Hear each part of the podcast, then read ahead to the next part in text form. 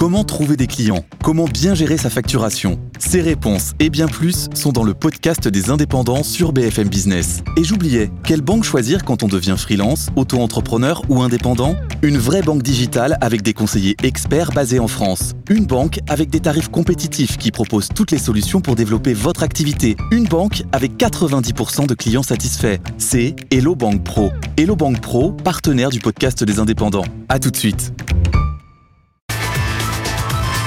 BFM Business. Check-up santé au cœur de l'innovation santé. Fabien Guèze. Bonjour à tous, ravi de vous retrouver sur BFM Business dans Check-up Santé. Un t-shirt qui vous informe sur votre état de santé et qui peut même prédire son aggravation. C'est possible avec la start-up Chronolife. Son CEO Laurent Vandebroek euh, nous le présente sur le plateau de Check-up Santé. Ils sont moins de 4000 euh, en France pour une population de 67 millions d'habitants. Ce sont les dermatologues. Et ils se réunissent dans quelques jours euh, à Paris à l'occasion de la 60e édition des journées de dermatologie. Philippe Fournier, le directeur exécutif de la Société française de dermatologie, nous dresse un état des lieux de la profession. Il est en duplex de Shanghai où il exerce. Guillaume Zaguri, médecin, épidémiologiste, nous présente son dernier ouvrage, Covid-21, première pandémie de l'ère digitale, où il compare les approches occidentales et asiatiques dans la gestion de la crise sanitaire. Check-up santé, c'est parti. Laurent Vandebroek, bonjour. Bonjour. Alors, vous dirigez la start-up euh, Chronolife depuis 2018, euh, mais vous n'êtes pas, on peut dire, vous n'êtes pas un novice dans le, dans le domaine de la santé, puisque euh, vous avez travaillé longtemps chez Qualcomm Life, Tout à qui fait. été revendu à Philips. Oui depuis que vous êtes parti. Euh, dès que vous partez de quelque part, c'est foutu, c'est ça Je plaisante. Donc vous êtes, vous êtes basé à Paris. Basé à Paris. C'est une performance ça, pour une, une société d'être basée à Paris, non? Euh, Pour une société, une start-up dans le domaine de la santé, c'est vrai qu'il euh, n'y en a pas beaucoup, mais nous, on en fait partie et on insiste pour rester euh, en France. Oui. Bah, tant mieux. Alors dites-moi, dans une époque où on est tous tracés, donc un t-shirt qui vous espionne quand même. Hein? Il n'y a pas, non, non, c'est ça pour la bonne rien. cause. C'est pour la bonne cause puisque Ouais. c'est dans le domaine de la santé et que si la solution a été certifiée santé, euh, c'est un marquage CE2A. Mhm. Euh, donc comme solution de, de télésurveillance, c'est justement parce qu'on considère que les données qui sont générées par le t-shirt sont de qualité Mhm. médicale Ouais. et donc permettent de faire un diagnostic précis de l'état de santé du Bien sûr. patient et de l'évolution de l'état de santé du patient. Alors donc justement, Chronolife, donc c'est dans le domaine de, de- de la santé digitale, hein, avec une approche quand même particulière grâce à vos algorithmes. Oui, alors il y a deux activités. On a une Mhm. activité de medtech, c'est-à-dire qu'on fait du design d'équipements médicaux de nouvelle génération pour faire du suivi continu en mode de vie réelle de patients atteints de pathologies chroniques. Et on a une deuxième activité en effet d'opérateur de service où on utilise des algorithmes pour pouvoir faire de la prédiction de l'évolution de l'état de santé d'un patient. Alors on va commencer par parler de, de, de votre t-shirt qui s'appelle Keysense. Oui. Donc c'est un t-shirt que, que évidemment que, que l'on porte et qui est euh, lavable plusieurs dizaines de fois Mm. et qui euh, donne en permanence en, en live des, des paramètres. C'est tout à fait le- notre mission et notre Mhm. positionnement. hein. C'est de générer des données en continu et en mode de vie réelle, mais des données médicales qui soient complémentaires pour pouvoir Mhm. faire un diagnostic euh, précis. Le t-shirt, vous l'avez euh, ici, je l'ai amené avec moi. Donc, il intègre aujourd'hui euh, 10 capteurs hein, qui En plus, génèrent. il n'a pas un, un air de gilet pare-balles, hein, il est relativement non, pas fin, du ouais. tout. Il est, c'est c'est le- c'est notre mission. On veut absolument faire des outils et des équipements médicaux Confortables. agréables à porter, pour assurer, enfin, pour améliorer la qualité de vie du patient, mais aussi assurer l'observance du patient au protocole, euh, au protocole à porter, santé. plus il va le, le mettre. Exactement. Moi, je considère que la télésurveillance, c'est-à-dire la gestion à distance de patients atteints de pathologie chronique, va réussir le jour où le patient oubliera qu'il est télésuivi. Et c'est exactement la mission et l'objectif qu'on s'est fixé avec cette solution. Alors, et la- les paramètres alors les paramètres actuels, c'est six euh, données physiologiques générées en continu, euh, un ECG, un électrocardiogramme, il contrôle la respiration thoracique, la respiration euh, abdominale, hein, l'activité physique, l'impédance pulmonaire et la température du corps. Et ces six données, elles sont générées en continu et elles passent à travers une interface Bluetooth sur le smartphone du patient. Les données sont cryptées, envoyées sur des serveurs et mises à disposition de nos clients qui sont des services hospitaliers pour D'accord, le suivi des patients. algorithme, qui utilise évidemment l'intelligence euh, artificielle, Mm. permet de, de, de vérifier l'état de santé du patient et voire même de prédire euh, certains éléments. Cet algorithme est plugué, on va dire, est intégré dans l'application sur, euh, sur smartphone et fait la fusion des données en, en temps réel pour pouvoir dessiner l'état de santé du, du patient et si cette figure prend une forme d'une pathologie quelconque, générer une alarme pour dire là il se passe quelque chose, il faut que le patient revienne à l'hôpital. D'accord. Donc ce- ce te- vous avez un algorithme aussi qui s'appelle euh, HOTS. Oui. C'est un algorithme euh, qui est breveté bien sûr. hein, C'est euh, un algorithme dit neuromorphique, en Ouais. fait, pour utiliser un anglicisme, c'est du, c'est du edge computing. Mhm. Euh, technologie en effet euh, brevetée, mais qui a la capacité non seulement de faire de la fusion de données multiparamétriques, mais également de fonctionner sur des calculateurs de faible capacité comme un smartphone. Alors donc votre t-shirt, évidemment, il a un coût. Il a un coût aux alentours de, on peut le dire, non? Oui, oui, bah, tout à fait. Euh, 300, non, non, c'est 350 c'est euros. public, c'est 350 euros le et, coût en du fait, t-shirt. et l'idée, c'est de le, le- le- le proposer euh, jusqu'à présent. Vous l'avez proposé à des hôpitaux? Alors aujourd'hui, c'est de la prescription médicale puisqu'on est certifié santé, donc on rentre dans le cadre des décrets de télésurveillance et c'est des médecins hospitaliers, cardiologues, pneumologues pour de l'insuffisance cardiaque, Ouais. de l'insuffisance respiratoire qui prescrivent la solution et on est euh, évidemment, on fait partie à ce moment-là, on est remboursé par les décrets de Et en télésurveillance. particulier, c'est Caen, Besançon et Hébron. Aujourd'hui, on a plusieurs hôpitaux en France qui ont commencé à prescrire la solution en effet pour l'insuffisance cardiaque, mais aussi à l'étranger, euh, le RIS Hospitalet au Danemark pour de- dans l'oncologie, en Italie plus pour des cas euh, post-Covid, euh, Covid long, qui nécessitent une, un grosse- suivi études sur l'insuffisance cardiaque. Aussi. votre Ouais. t-shirt. Mm. Alors, vous, vous pouvez aussi, pour les entreprises, personnaliser les capteurs. Ça veut dire quoi? Bah, ça veut dire qu'il y a des acteurs qui viennent à nous et principalement des groupes pharmaceutiques qui disent écoutez, votre t-shirt sur étagère c'est bien, mais nous ce dont on a besoin, c'est pour un cas d'usage et une pathologie particulière. Euh, et à ce moment-là, ils nous demandent de redesigner, de modifier Mhm. le t-shirt ou un autre euh, forme de, de wearable pour y intégrer des nouveaux capteurs pour suivre des pathologies différentes. Mais capteurs différents de- des vôtres? Oui, mais, mais qu'on intègre. De toute manière, on a un certain nombre de brevets au niveau de la façon d'intégrer des capteurs dans des textiles intelligents pour Ouais. qu'ils soient entièrement lavables en machine, et on le fait pour différents cas d'usage et pathologies. Alors justement, vous avez dû lever quand même euh, quelques fonds, non pour, euh, Oui, c'est Ouais. oui, la, la santé nécessite quand même euh, énormément de, de fonds. Euh, on a levé jusqu'ici euh, 12 millions d'euros et on fait une nouvelle levée, euh, levée de 10 millions Mhm. euh, pour accélérer notre développement commercial et aller sur ces différentes pathologies dont on a parlé jusqu'ici. On a trois actionnaires, eBionext, euh, Celeste Management et le groupe Aesio, le groupe de mutuelles, sûr, qui nous ont déjà rejoints et qui sont nos actionnaires Historiques et on ouvre à d'autres euh, actionnaires, à d'autres investisseurs. Et en 10 secondes, le futur de comment envisagez-vous le futur de votre start-up? Ah bah, de devenir start-up? de devenir leader dans le domaine de la télésurveillance de patients Mhm. en continu et en mode de vie réel, qui je crois est vraiment l'avenir. Merci beaucoup, merci beaucoup Laurent Merci. Vanderbroek. Euh, on va accueillir à présent euh, Philippe Fournier, directeur de la Société française de dermatologie. BFM Business. Check-up santé au cœur de l'innovation santé. Philippe Fournier, bonjour. Bonjour Fabien Guez. Alors, vous êtes directeur exécutif de la Société française de dermatologie, du fonds de dotation. On en reparlera après.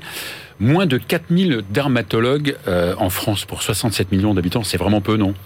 Oui, c'est un vrai sujet. Nous avons euh, 3585 dermatologues euh, en France sur les chiffres de 2020, 411 internes sur, euh, sur cette année. Donc oui, c'est un vrai sujet. De, Très, peu de, très de- peu de postes. Hein, euh, ouais. peu de postes, Mhm. euh, déserts par endroits en France, euh, Ouais. des problèmes de, effectivement, de, de, de manque Donc, effectivement, de dermatologues sur ouais. le territoire français Donc national. une vraie pénurie. Une vraie pénurie qui va Et peut-être comment la- pas l'avenir se, se présente? Écoutez, pas très bien, puisque beaucoup vont partir en retraite et que Mhm. le remplacement ne se fait pas aussi rapidement que prévu. Mais on y travaille tous ensemble Ouais. avec les différentes instances de la dermatologie en France et, Mhm. et- et les pouvoirs publics Évidemment. pour Donc voir ça, ce que, l'on peut faire. Tout ça, c'est quand même moyen pour le dépistage des, cancers Alors, euh, cutanés qui c'est- explosent, quoi. C'est ce qu'on appelle un peu la perte de chance. Ouais. C'est Ouais. dramatique, bien entendu. Mhm. Et euh, alors, on, on essaye aussi de faire des formations, notamment pour les, les- les médecins généralistes, de manière Ouais. à essayer de désengorger un peu les, les- Donc, on appelle cabinets. ça la délégation de, des de tâches. Oui, enfin c'est surtout euh, de, de former aux premiers symptômes de, de, de- de maladies de la peau qui. Ouais. permettent à ce moment-là de, de- de soigner quand ce n'est pas grave et de diriger immédiatement et le plus vite possible Ouais. vers un cabinet dermatologique en cas de.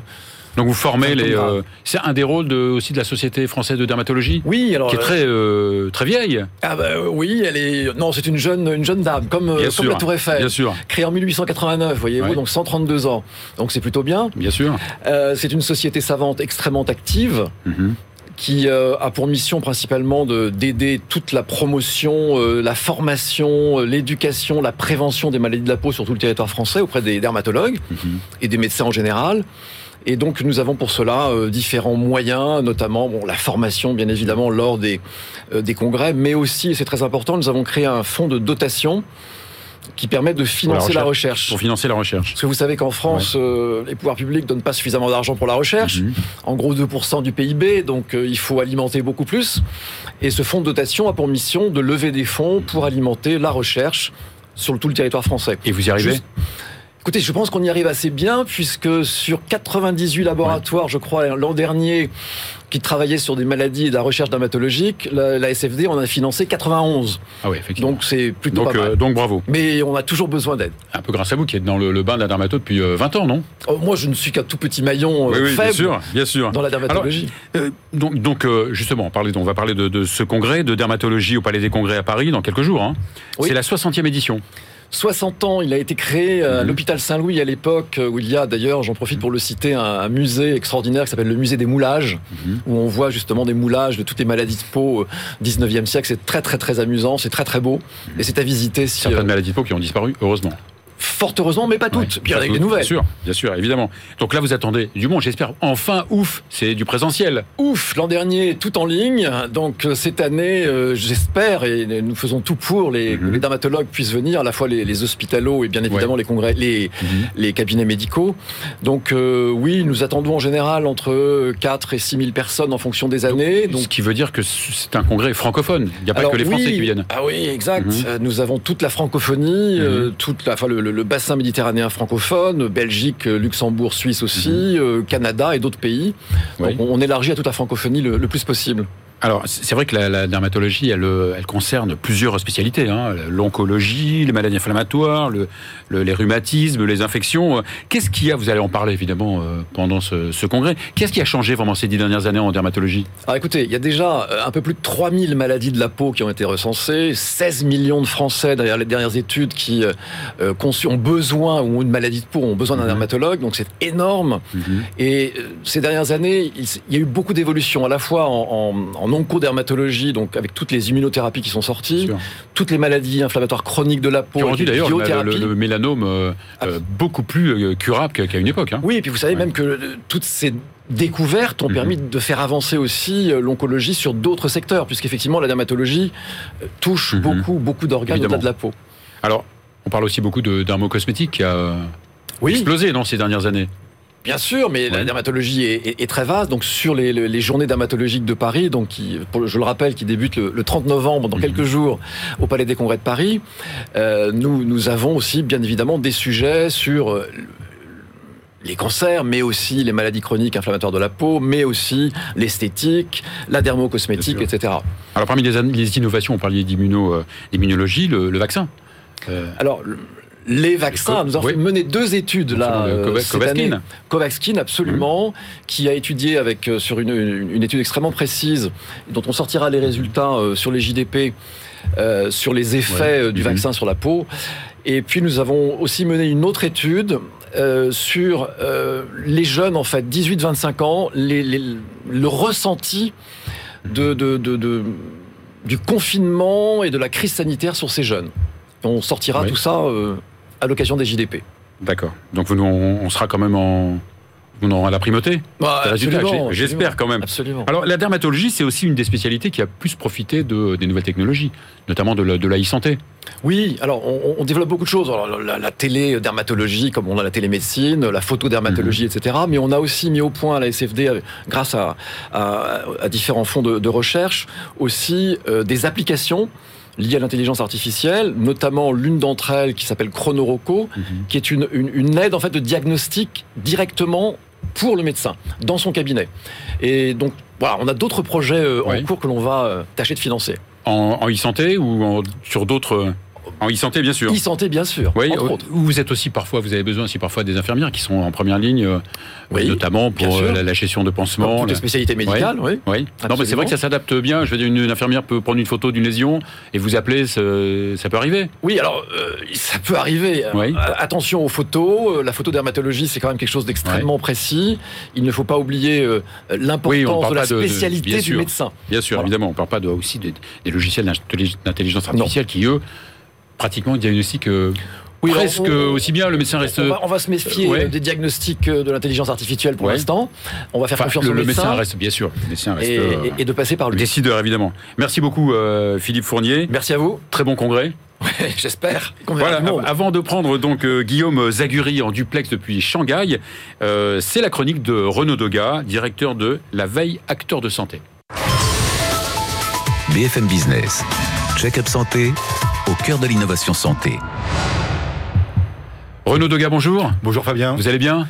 Ça va. Bon, bravo pour cette euh, première chronique. Bah, on dira après. On dira après. On dira après. Mais je suis sûr. Je, suis sûr. Je, n'ai aucun. J'ai tout à fait confiance. Donc, on parle beaucoup en ce moment de, du parcours de, soins des patients. Est-ce qu'on va enfin en terminer avec ce parcours du combattant? Alors, c'est vrai. Que je vais vous parler des, professionnels de santé de ville là aujourd'hui. Parmi les, tous les acteurs de santé. Euh, ça change des, startups, des solutions digitales et autres. Mais c'est vrai que c'est une question qui est absolument récurrente depuis des années. C'est est-il normal que euh, le patient soit le propre coordinateur de son parcours de soins et non pas ses professionnels de santé? Euh, Or aujourd'hui, qu'est-ce qu'on constate? Dans la plupart des cas Bien sûr, il y a mille exceptions, hein, donc, mhm. mais malheureusement, de manière générale, de manière générale, euh, le patient joue le rôle de, de messager, de facteur. C'est le chef d'orchestre presque. oui, mais mhm. il, apporte son, son, son, dossier médical, il, euh, il fait le lien entre ces différents professionnels de santé, il euh, gère son planning de soins, et donc c'est quelque chose qui aujourd'hui euh, je sais qu'en dressant ce tableau-là, il y en a qui vont faire des bons parce que mhm. ça ne correspond pas à leur propre pratique. Mais malheureusement, c'est trop souvent encore aujourd'hui la, réalité de beaucoup de patients. Et euh, c'est euh, c'est une caricature, certes, mhm. mais qui se rend compte encore très très souvent. Alors, est-ce qu'il y a une solution pour que cela change? Alors, la solution, et vous, le, vous en êtes mhm. euh, le, premier témoin euh, toutes les semaines, c'est euh, on parle beaucoup du digital, des des, des, des, solutions digitales, Des, des, plannings, des, solutions de coordination des professionnels de santé. Oui, certes, c'est vrai, le digital mhm. change énormément la donne. ça, ça apporte des outils absolument fabuleux pour répondre à cette solution. Mhm. Mais il y a quand même un point dur, dirais, c'est qu'il faut les utiliser. Et qui les utilise C'est les humains. Et qui sont les humains dans notre secteur C'est les professionnels de santé. Donc, euh, digital, c'est qu'un outil. Ce n'est qu'un outil. Mhm. Donc, euh, comment on l'utilise aujourd'hui euh, C'est toute la question.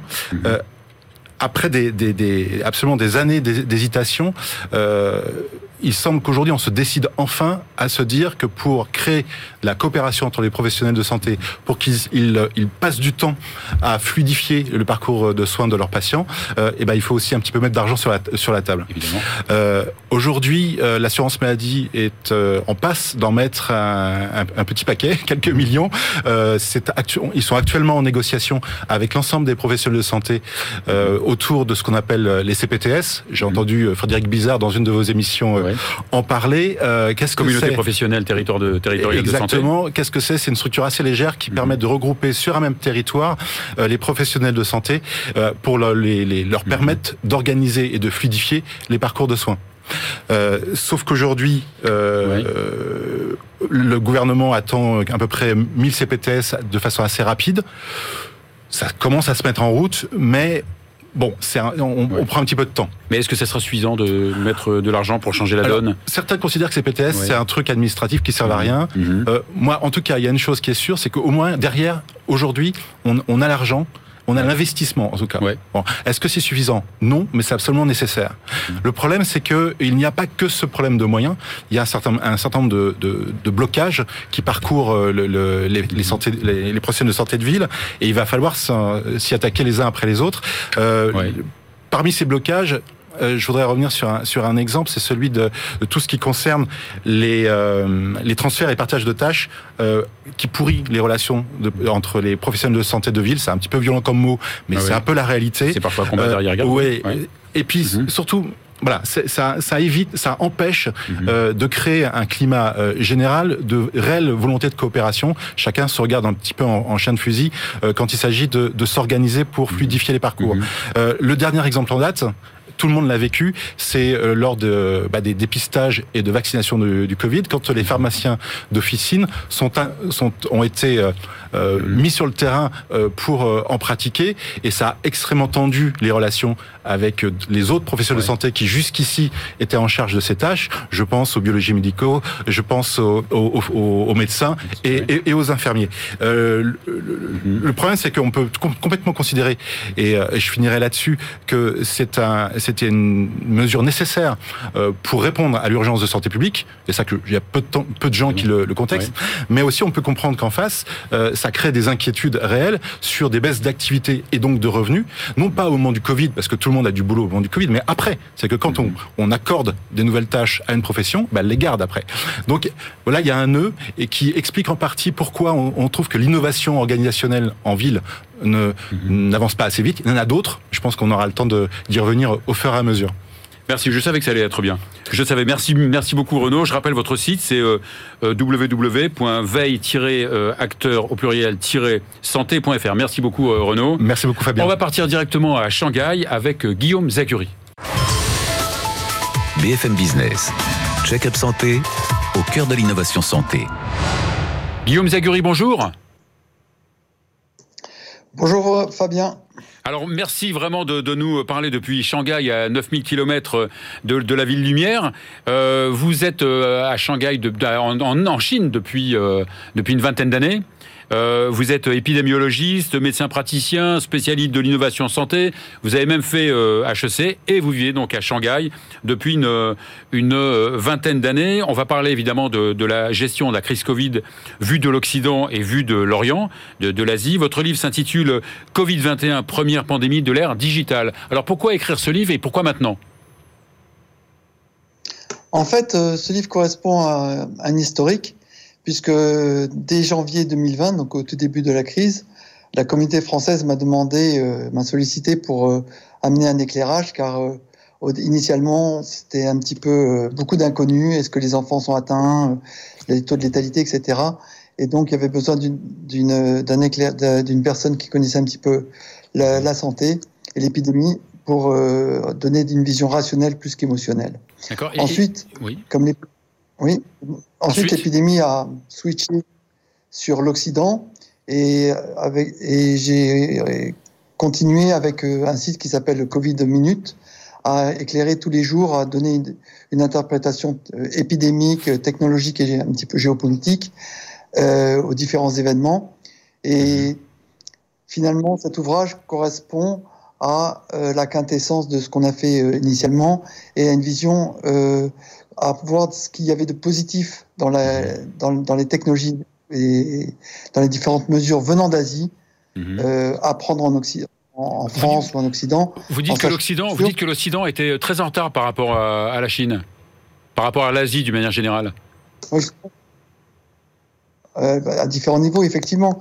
Euh, déjà au niveau sanitaire, si on, on compare, il faut comparer des pommes avec des pommes, mais grosso modo, au niveau sanitaire, euh, vous avez des, des, sur le seul indicateur de résultat qu'on a, euh, des taux de 1500 décès par million en Europe environ, alors qu'en Asie c'est de l'ordre de 50, euh, de 50 par million. Et donc cette Asie de, de, de la cuillère et, des, et, du QR code bien avant nous, un an avant, reflète une prise en charge différente euh, du Covid euh, qui s'explique pour des raisons culturelles, historiques et surtout technologiques. Et à Shanghai, on en, on en parlait il y a quelques minutes. Euh, Shanghai, pour moi, c'est Londres 1830, c'est-à-dire euh, une nouvelle ère digitale qui est en train de se créer ici. Et là, on voit juste les prémices, puisque bon, le QR code, c'est. Donc vous dites après l'ère, vous dites que dans votre livre, après l'ère agricole, l'ère industrielle, c'est le cycle digital. Bien sûr. Mhm. Et, la Chine est un des deux leaders dans ce domaine. Et pour vous donner deux, trois exemples, euh, vous avez le 5G, TikTok. Euh, la Chine est un pays euh, wallet free, c'est-à-dire qu'il n'y a pas d'argent liquide ou quasiment pas. Et, mhm. tout, est tout est digital ici, quoi. Et on voit bien que c'est mhm. plus plus facile pour c'est plus facile évidemment pour tracer, pour tracer, pour trier. Alors ça, ça, c'est toutes les applications vers, concernant le Covid. Et effectivement, toute la, tout l'écosystème asiatique a été mhm. très très innovateur et, a créé beaucoup de d'éléments, aussi bien au niveau des tests comme le flash test, la main machine qui faisait je crois 10 000 tests à la demi-heure, etc. Euh, le traçage, euh, le, le, contrôle, dans, etc. Donc euh, vraiment, la, la réussite chinoise s'explique par la vitesse et par la vitesse de décision et la vitesse d'implémentation permise par ces technologies. C'est deux, c'est en fait deux ruptures technologiques, hein, le digital et le vaccin? Alors, effectivement, euh, au niveau, c'est la technologie qui a vaincu le Covid, qu'on soit très clair. Et dans la technologie, il y a eu deux euh, game changers, à savoir un, le digital est plutôt asiatique, et deux, le vaccin plutôt dont, le versant innovateur était plutôt occidental.